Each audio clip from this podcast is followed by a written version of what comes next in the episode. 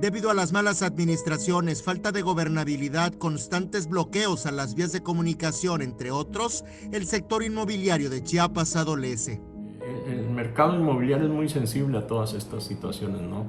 Eh, te voy a, por decirte, hace, recuerdo, 15, 18 años, éramos la ciudad en plusvalía número uno del país de las que se medían, ¿no? Competíamos con, Ciudad del Carmen, Campeche, ¿no? Y, algunas eh, delegaciones del país, del, centro de, la Ciudad de México, ¿no? Eh, actualmente, pues hemos, bueno, con las anteriores administraciones llegamos a, no figurar, pues, por, por, los malos servicios, por lo por toda la situación que tenía la ciudad.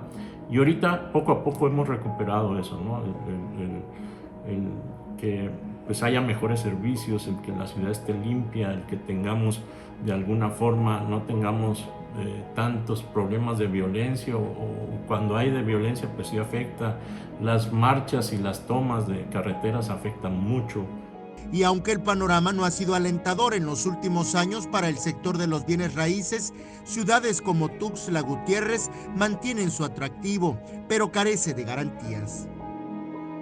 Tenemos Tuxtla, tenemos una ventaja, tenemos a 40 minutos a San Cristóbal, una ciudad muy bonita que todo el mundo quiere venir. Tenemos el cañón del sumidero y tenemos a menos de dos horas la playa, entonces estamos muy bien ubicados para, para poder ofrecer y que la gente viva bien, pero pues tenemos que eh, primero dar seguridad en la tenencia de la tierra, este, que las vías estén libres porque afecta mucho todas las tomas de carretera y de casetas, en fin, pues, por ejemplo, pues la toma de carreteras, eh, yo he visto mucha gente hermosa viene a San Cristóbal, por ejemplo, pero cuando ven todas estas noticias de bloqueo, pues le dicen, pues ¿para qué voy si voy a estar cuatro horas ahí parado? ¿no? O sea, dejan de venir y eso afecta mucho la economía. Por otra parte, la invasión de predios en Chiapas también pone en jaque al negocio de los bienes inmuebles, por lo que combatir al paracaidismo es considerada una acción loable.